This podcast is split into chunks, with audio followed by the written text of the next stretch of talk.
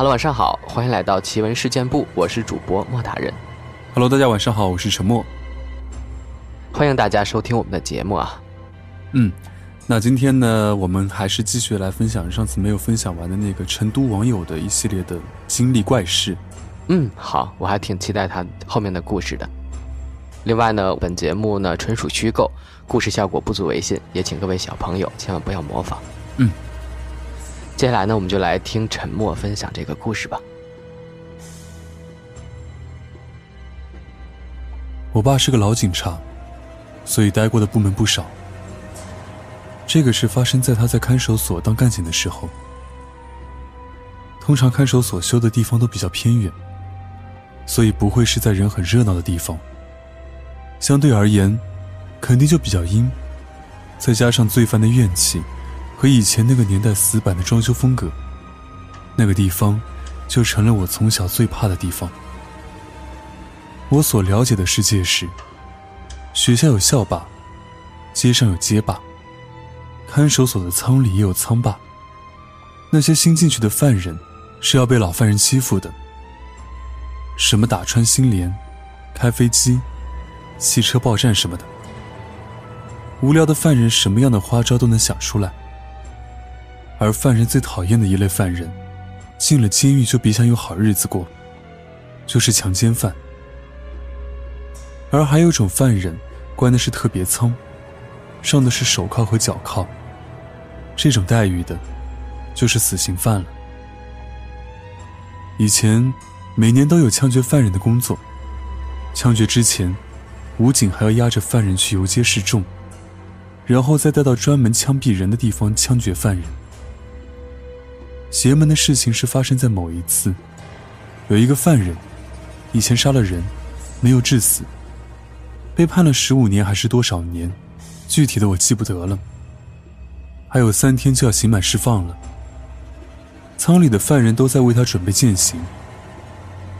仓里又送来了一个新的犯人，皮肤很黄，人很瘦。照例，仓里管事的就问他是犯了什么事进来的。那个人就说是强奸。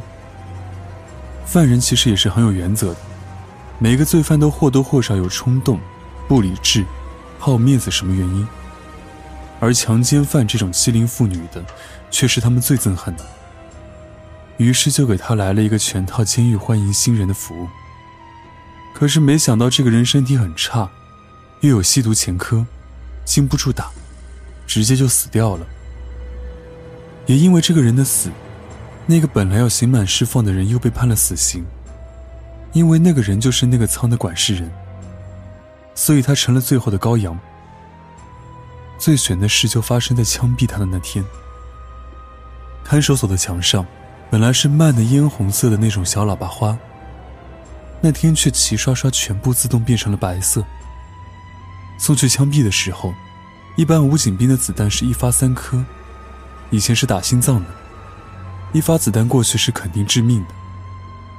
那天却很搞笑的，枪毙他的时候，三颗子弹没把他打死。那个武警看到在地上乌烟打滚的他，吓得直打哆嗦。据说那武警从那以后就退了。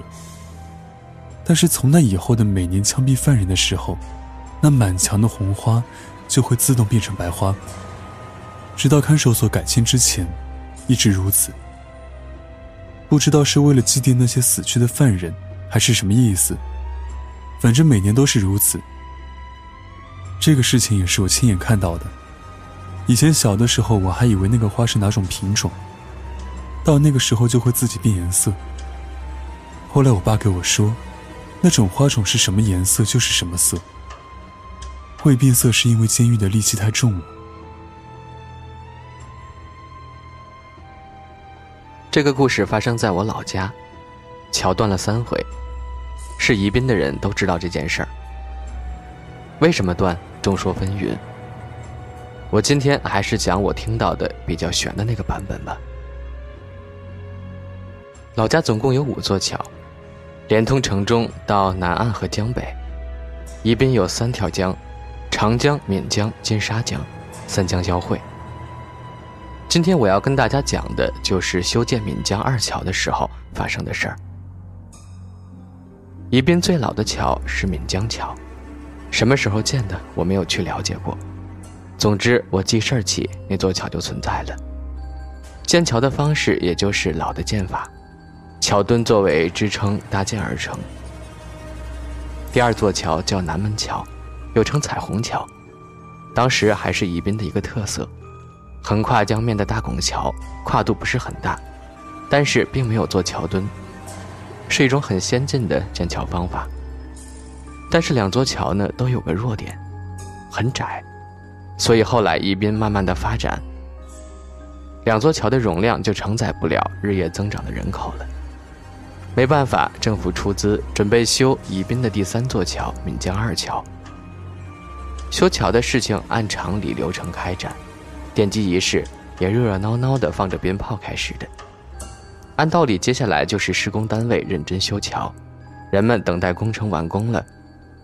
可是邪门就邪门在这座桥从开始修就一直在断，而且不止断了一回。不知道大家知不知道桥的修建方法？我知道的是先修两头，最后从中间合成。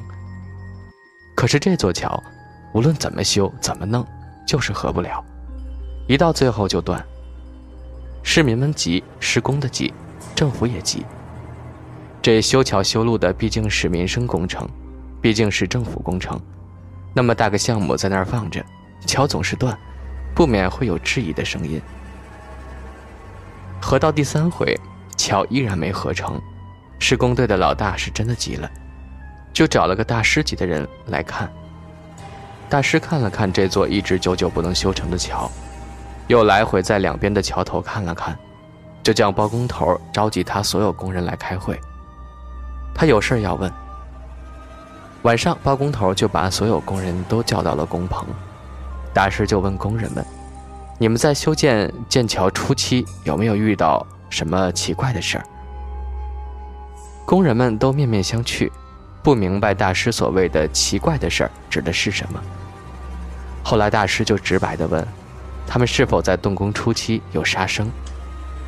结果其中一个队的工人就说，他们在挖桥墩时，打地基挖到了一窝蛇，工人们就把蛇全都剥皮杀来吃掉了。